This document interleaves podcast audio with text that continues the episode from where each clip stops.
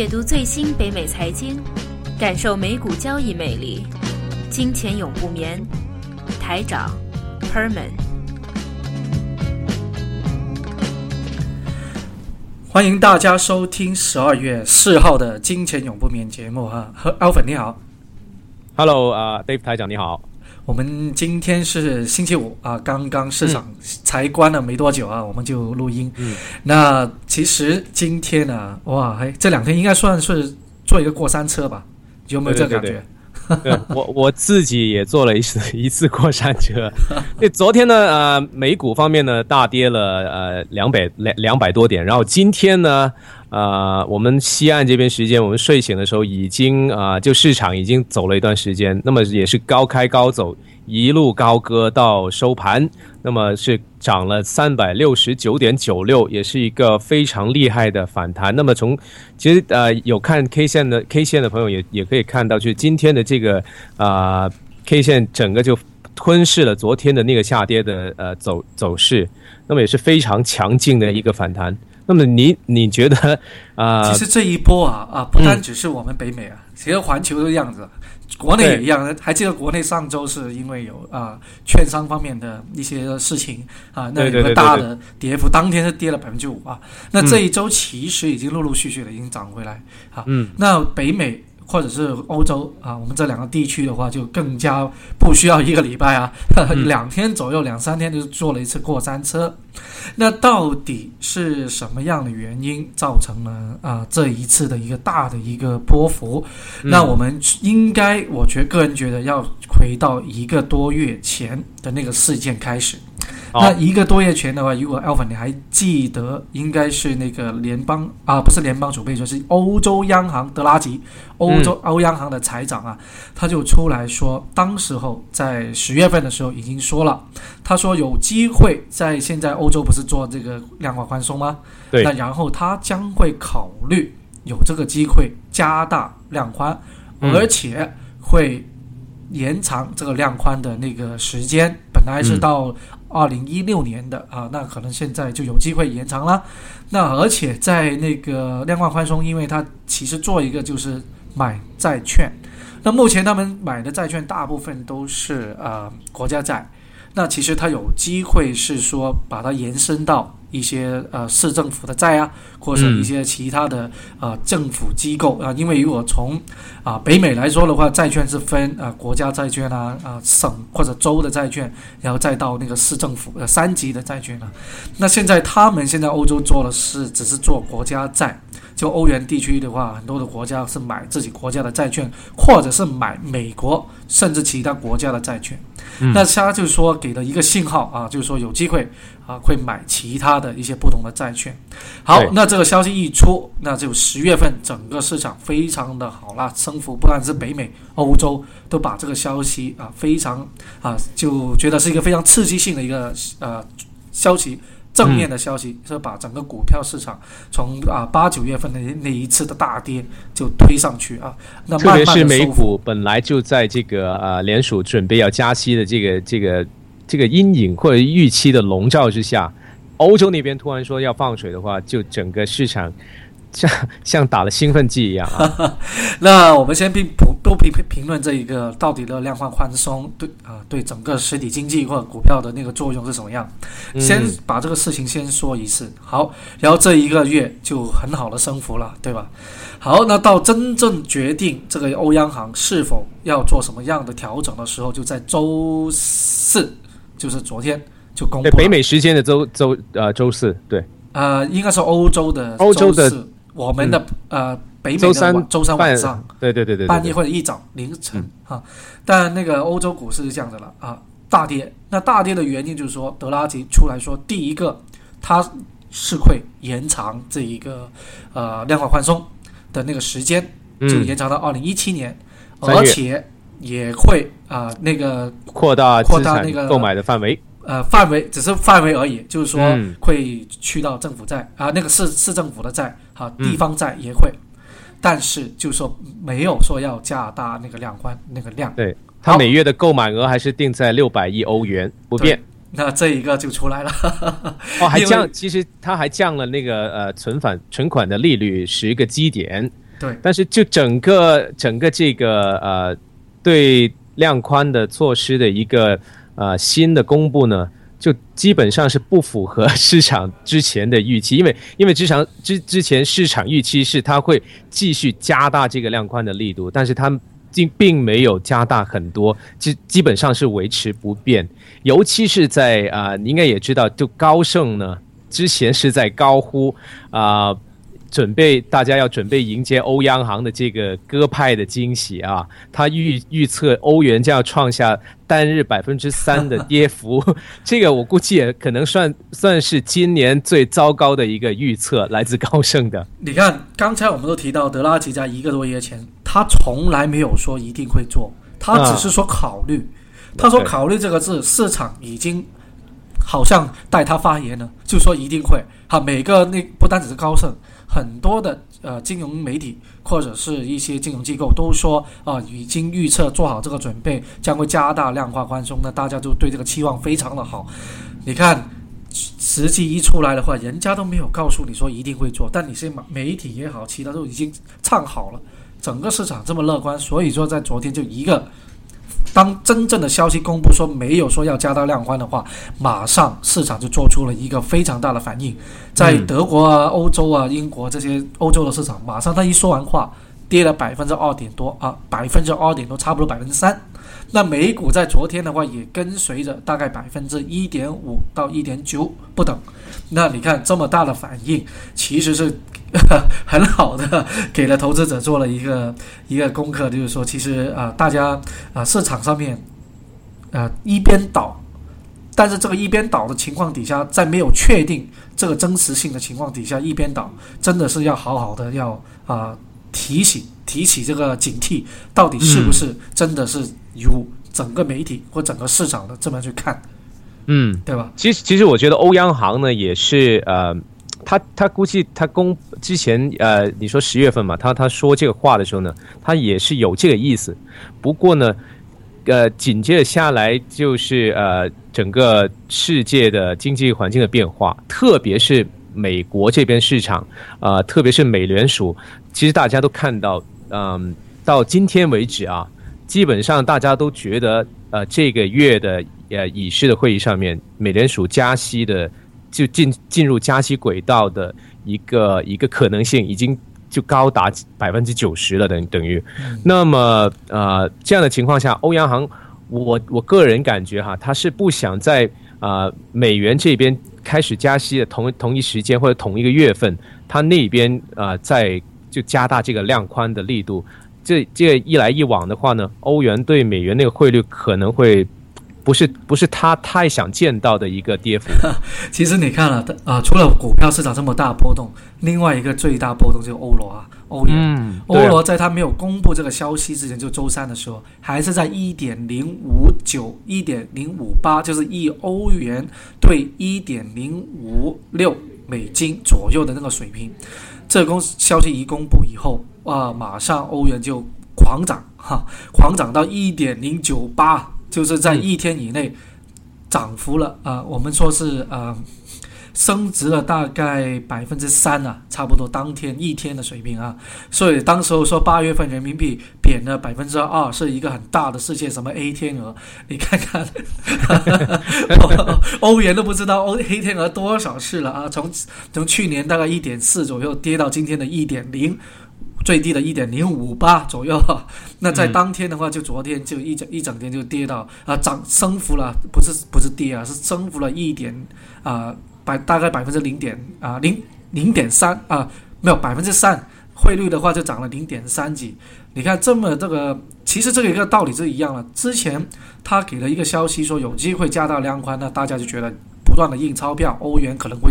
进一步的贬值。所以说，从一个多月前，其实欧元的那个汇率大概是一点一四左右啊，当时候十月份的高位，一下子就在一个月的时间就去到一点零五，哈，足足没了百呃八十个点，八十个点的话，其实已经是百分之大概有百分之六了，哈，有这么多了。哈，嗯，在一个月当中啊，跌了百分之六。那现在的话就知道，哎，原来并没有加大量宽，那这个欧元应该不会呃被贬这么多啊，或者是这样子说，在交易市场，因为之前很多的那种啊、期货，就是那个外汇期货是开了空仓，开了谁的空仓呢？就开了欧元的空仓。那一旦这个消息一出来的话，赶紧那些空仓就要平仓。那一平的话，大家都急着平仓，马上就把汇率重新的啊抬到回到一点零九这么高的一个水平。所以说，我们呃英文有句很好的话叫什么？就 Buy the rumor, sell the news。在他没有真正实施、没有公布之前，都是所有都全文的时候哈、就去买；当他真的公布的时候，就卖掉了。对对就同一，个道理啊。嗯，那其实这一次啊、呃给上了一个非常好的一个很经典的一个课程啊。为什么呃在没有消息没有真正的公布，所以说那种官员没有他最后确实之前，一切都是市场的揣测，嗯一切都是啊、所以说就呃不一定会呃成为一个呃真正能够引导到一个很正确吧，给市场一个很正确的一个信信号。对，那么呃，昨天呢，昨天的整个跌势的情况呢，我个人感觉就像你刚才说的，就是很属于一个挺混乱的情况。你刚刚都说了很多空头，呃，在平常的状态，很多人就是还还在消化这个呃。欧央行决定就没有加大这个量宽的呃力度的的的这个消息，然后就加上一些呃外围的呃因素或者新闻吧，美国本土也有一些疑似呃恐恐怖袭击的的这些新闻，也会也会多少影影响投资者的这个这个心理，因为你知道，就大家在买卖交易或者什么的时候，如果觉得呃有这个可能性，就恐袭发生的的情况的话，也会影响这个整个市场的一一些氛围。这个只是占很小一部分，当然。那么今天呢，突然间啊呃在开市前。就公布了非农，特别是这个这个消息了，我觉得哈，非农的的数据非常好。然后今天呢，就整个整个美股的走势都非常的强劲。那么就呃很多分析都说，就是这个这个月份的这个非农的报告呢，基本上就等于啊、把联储加息就推向真正啊、要公布的这个这个呃点位了。嗯，好，或者我们先回到刚才说恐怖袭击那一个啊，嗯，其实到底现在有没有定义成为恐怖袭击还不知道啊，因为其实说真的，这种枪击案在美国一年发生不都不知道多少的次数，那只是这一次，当然了，因为伤亡啊、死亡的人数啊。比过往的那个事件都呃没有说特别的少啊的，好，第一个，那第二个的话就是说也是涉及一些中东裔的一些呃家庭啊，因为现在、呃、很 很多很多这个呃，我现在我我我听的新闻就是说很多因素都偏向指向于有这个成分，但是还不确定，因为呃，就作案的那个夫妇两人好像都是回教徒啦，然后他们家里面藏有的这个很很恐这个，对啊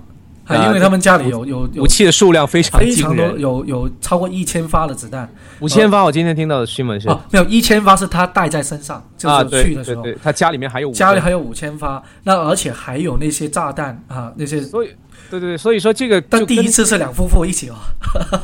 跟跟以往的那种美国本土的那种呃枪击案那种，就纯粹是因为私人或者是仇恨什么原因产生的那种枪击案是有很大不同的。嗯，所以所以比较倾向于那一方面而已。那我个人看的话，其实这一次的焦点的话，除了说呃恐怖袭击啊、呃之外的话，其实有一个最重要的一个疑点，还是回到美国关于枪支、枪械管制这个议题上面。嗯，因为枪支管系啊、呃我不知道 Alvin 你知不知道啊？啊、在北美就北美就是只有加拿大跟美国，我知道你这个两两个国家来说，拿到一把枪是很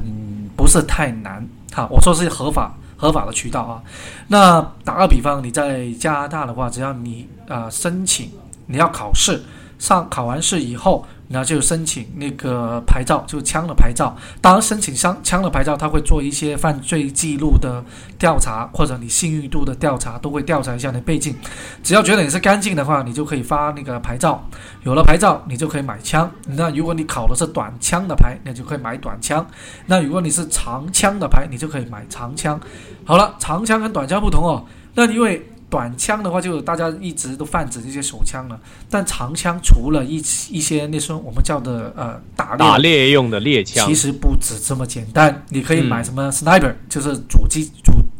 主机枪，主机枪，主机枪，你可以买那个呃 assaulting rifle，就是冲锋枪，包括 M4A1。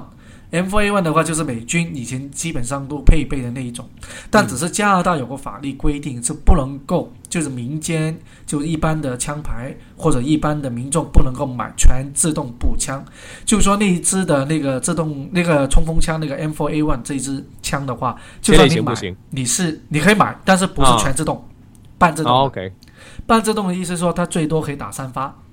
嗯。好，每一次都是打三发，打三发这就会停一下，打三发就停一下。那不同美国，美国是全自动的。那如果你的那个弹盒有六十发，你可以一下子叭叭叭叭，哈，几十秒就全部打完。嗯所以美国现在这两个夫妇用的那些就是全自动步枪，一发就是那个弹盒里面都是好几好几十发的，啊，就像那个呃 AK 四十七一样，就像呃啊巴黎的那一次呃袭击恐怖袭击一样，他们是拿了一些啊 AK 四十七嘛啊，就是不断的是扫射，所以这一次也是扫射啊，很厉害的。啊，所以说他们用的就全部啊全部都是自动的那个呃攻击枪冲锋枪。但这种枪的话，可以合法的在市场上面可以买得到，只要你有那个牌照，嗯。好，你都可以买得到。当然了，每个州份不同，如果在美国，好，有些州份可能比较严，有些州份可能相对的宽松，不同的州份有不同的那个啊法律。这个跟美国的政治体系体制有很大的关系，因为像像德州是非常出名的，就是民间的这个这种呃。怎么说？他们有很多民兵的组组织嗯组织，然后他们拥有很就那个武器的保有量很大的啊、之前其实在，呃很多像 WeChat 的的这些转发的新闻也看到过，就是像德州的一些呃本地的人，他们组织起组织起来的这个民兵的组织，甚甚至可以对抗就是啊、联邦的 Federal 的那些那些警察的介入或者是调查那样子。所以就是你说要管制这个枪呃枪械啊、在美国我觉得是每一届大选或者是呃施政报告里面都会经常提到的一个热点，但是真正要实施的话，我觉得是非常难度有们从先非常大。从经济的角度来来讨论啊，我们金钱永不眠的节目都是以、嗯 讲讲经济，讲讲金融啊。那因为呃，其实在，呃我们说的那种啊、呃军火的制造商，嗯啊，或者是武器的生产制造商，在美国占的那个呃比重呃或者那个无论是那个政治体系也好，金融体系都是有非常重的地位。嗯。好那他们的呃，等于之前啊，小布什不是还是打那个伊拉克也好，打阿富汗也好，其实他们也呃造造富了啊，造成他们、呃、富养了他们这种哈、军火商。哈、因为美国这种军火商造那么多武器，肯定要销售出去嘛，不但啊、你销售给美国政府去打外面也好，或者销售给自己国民也好，都是一个啊、非常重要的一个呃经济的一个手段。而且也是他们的盈利的手段，所以他们一定要不断的。当然，他们不单只卖给美美国人啊，他们也会卖给其他的，啊，卖给其他的，比如说卖给伊拉克的一些呃呃呃政府军啊，或者其他的一些地方啊，他都会有嘛。但是无论怎么样，你如果美国一旦实施了什么枪械的控制啊，啊，第一个反对你在政客里面，因为很多政客的话都是从他们来支持的嘛。啊，军火商，所以他们能不能够这么容易的通过立法？那第一个，那第二个的话，啊，哦，我刚才都说了，因为现在军火商这一个板块的投资在美股里面都有一定的地位啊，啊，在工业股啊，当然是属于工业板块啊，所以说他们的话也是一个啊比较多的公司啊，不单指打个比方，现在那个嗯。飞机就是 F 三十三啊，F 三十五啊那种那种制造那种工那种飞机的话啊，他们底下不是波音公司制造，都是其他的啊一些的上市的公司，他们专做这种啊战斗机啊，或者专做这种外太空的这种战术，这种一系列的一套的，都是有一个很私人的体系、私人的公司啊，他们每一每一年给美国政府纳税，也是纳很多税的。对。所以这牵扯到太多的利益关系，所以说不能够那么容易说啊、虽然发生了很多，每一年都有不同的不幸的事情发生，很多人就因为这种狂热分子给这种基本上是有神经病的一些人拿着枪，好、因为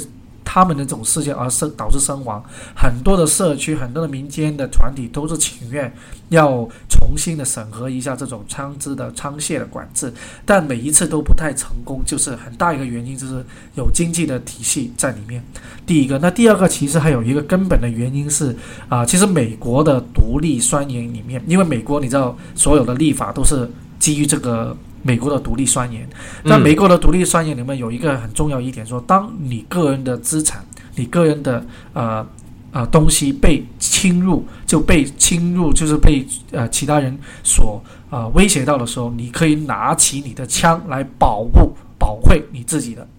嗯，这是这个啊，我们好像也就啊。看了很多美国的影视作品，里面也有提到，就是美国有一个第一修正案，里面最重要的就是啊，维护你，你可以每个人都有自己的权利去怎么说？你刚你刚刚就像刚刚你说的，你可以拿起自己的武器去捍卫你自己的财产，对这个这样的权利。所以慢慢推演到现在，就是说你呃，他很多时候一说要管制这个枪械。然后支持这些枪械的人，就是说不一定是呃军工的那些企业哈，也有很多呃民间的人也是爱好这方面的人，对，他们就会拿这个出来说事，就是我有我自己的权利，去拿起我自己武武呃武器去捍卫我自己的财产。然后推演到现在就是这样子，他们用这个理由去维持这个枪械的这个啊自由买卖，在在美国。嗯，所以说你说这么容易要监管的话，真的是不容易哈。嗯，不过就是说回就是呃金融市场，你刚刚也说的也是，就是最近呢啊，其实国内的市场哈，我们说的是中国国内市场，军工股也是掀起了一一小波的这个关注吧，可以说。那么大家也可以就是相对。啊，关注一下美股这方面的就股票。呃，有有一个电影啊，我还记得有个电影叫做啊，是啊，Nic Nicholas Cage 啊，就是尼啊尼古拉斯其实他做的一个叫做呃《Law of War》哈，就是中文名字我忘记了，大概就是他演的就是一个军火，好像就就直译成这个战争之王吧。对。就是一个军火商哈，怎么样的话，其实呃，在美国这种军火商，他的武器可能可能是卖到敌方 对面的，都非常就跟美国是敌人，但其实他用的也是美国的武器，是非常是有这种事情发生。其实海湾战争那个时候也好像伊拉克方面也是用用那这个爱国者导弹。现在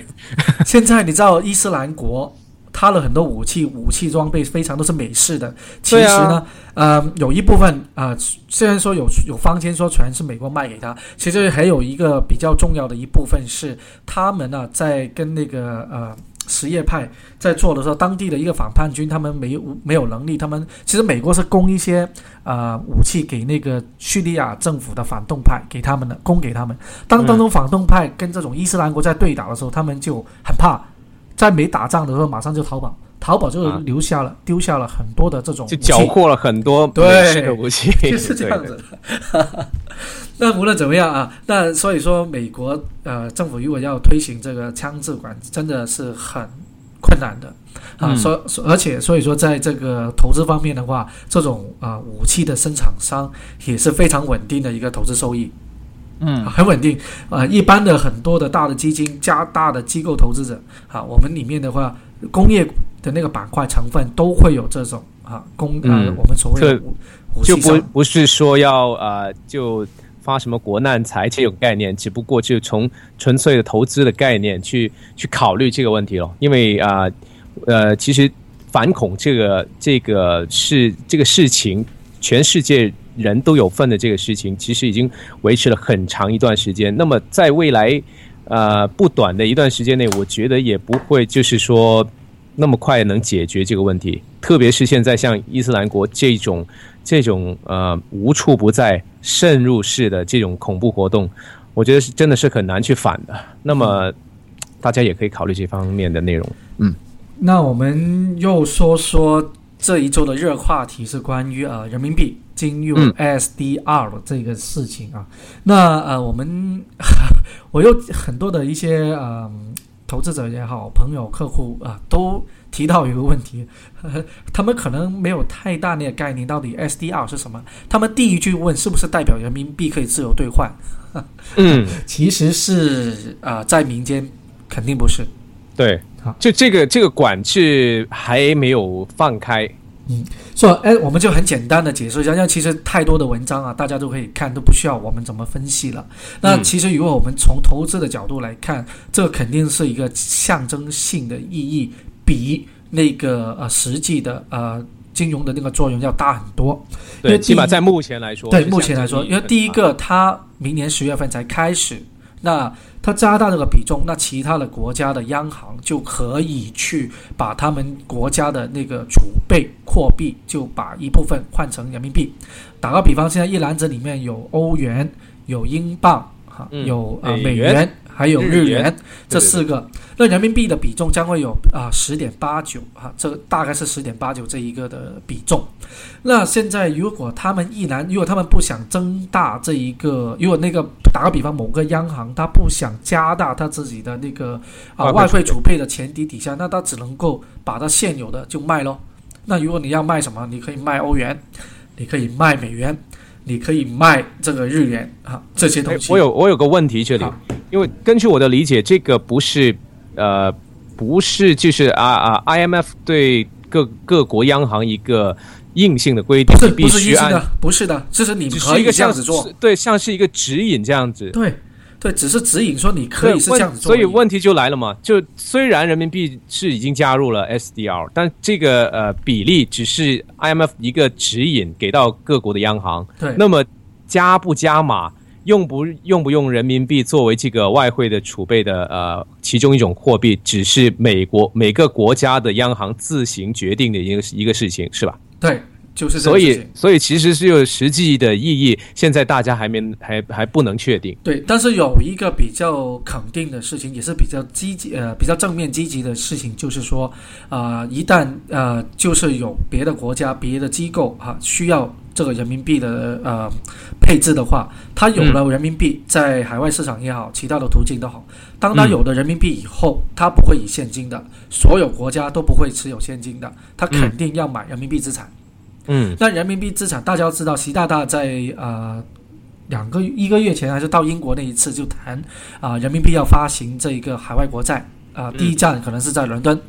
那如果万一他们呃国家有这个人民币以后，他可能第一步肯定想到要买人民币资产，谁是最安全呢？那当然是人民币的国债。哈，嗯国债，那国债现在就呃，我们得到一个消息说，可能预计会大概百分之三左右的一个利率出来。对，好，这发将会发售。那如果你的国家能够拿到这种呃新发行的债券，那当然就好了。那你的投资的话，将会如果打个比方，十年国债，十十年的人民币国债，那你就啊、可能你就持有十年，那每一年你就拿百分之三的这个回报。嗯但如果你打个比方，没有这么能力，或者没有这个呃呃拿不到这一个人民币的呃原始的这个国债，那你只能够从二级市场上面买。嗯，那如果大家如果打个比方，中国政府它本来发行的人民币人民币的那个债券量不多，但是需求量就多，那这样子的话，那人民币的债券就会被抬高。嗯，那很多的国家买了以后，那你将会啊、当然你的回报率就没有百分之三了，因为你不是以原始价来买它的那个债券那个那个价格的，那不够百分之三，那怎么办？那他买了以后，那当然他希望能够人民币要升值，不要贬值。如果我买了，我把你的人民币作为我的这一个呃储储备备货储备货币，买了你的国债，十年以后赚了你一点点的利息，但是打个比方，我还是赚你每一年百分之三。但是十年以后，你竟然呃。呃呃，不要说贬值太多，你还吃到有贬值了，那扣除那个通胀以后，好像还亏了钱，那怎么办呢？对，这个就是接下来大家要面对的一个问题，就是不论是呃普通的投资者，还特别是呃各国的央行，也是要考虑的这个问题。人民币是加入 SDR 以后，它的币值的这个汇率的变化，因为很之前很长一段时间，就是呃国际市场都觉得人民币是也多多少少受到就是嗯、政府的呃支持的这情况下，控制这个汇率不不会不会往下走。那么呃，加入 SDR 以后，就面面临的以后的状况就是，它可能必须要呃更自由，呃汇率更加市场化、国际化。那么这个汇率现在目前目前我感受到就是国际的市场对人民币的汇率是有一个呃下调百分之十以内啊这样一个预期啊，百分之十当然不是很准确的一个数字啊。那么在这个这样的一一个预期预期之下，究竟有多少人会选择就在这个时点，或者是呃明年十月份这个这个时点去去选择就马上介入，把人民币换成这个呃这个兑换的呃储备的货币呢？还有未来，就是因为今年我们也看到，就是中国国内经济的这个增长率是呃呃受压很厉害。那么明年这个数据怎么样呢？也会就决定这个大家市场对这个呃的一个反应吧。我觉得，因为对。汇率的预期，大家都会随时调整的嘛。嗯，根据这个这些数据。但是一句话，我还是觉得，呃，中国政虽然说呃加入了呃 SDR 以后，或者人民币逐渐的国际化，但是中国政府肯定不会失去对它的一个呃控制，因为呃这么大的经济体系，或者从历史的原因也好啊，不会这么容易啊，在因为如果你完全开放的话，真的会被很多开放的意思是说不受。完全市场化的话，你很容易被呃国际上面的一些这么大的一些这么多的一些呃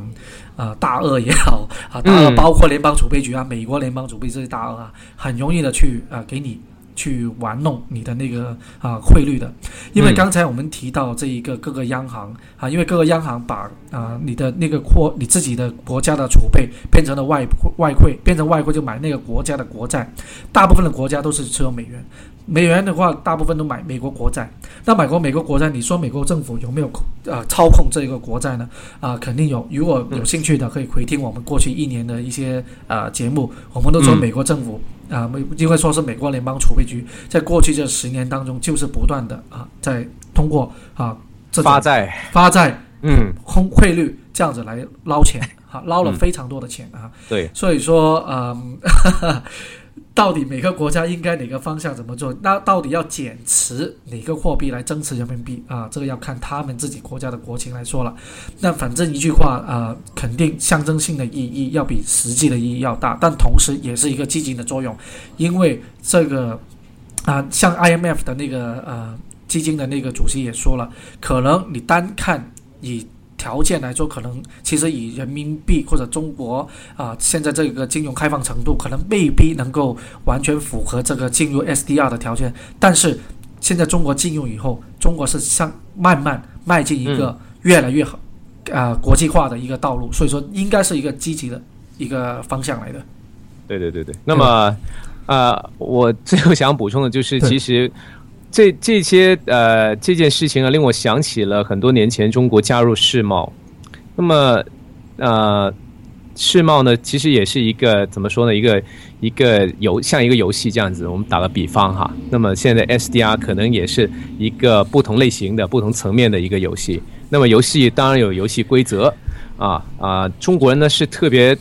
呃善于在游戏当中。啊，在游戏规则当中，这个啊翩翩起舞的，那么，对，那我们肯定会有信心了。那希望下一步慢慢的话，就资本账的逐步的开通，也是啊，希望能够能够在短期里面可以看得到。嗯，好吧，那今天的节目差不多，谢谢奥粉，那我们下周再见。好的，下周再见。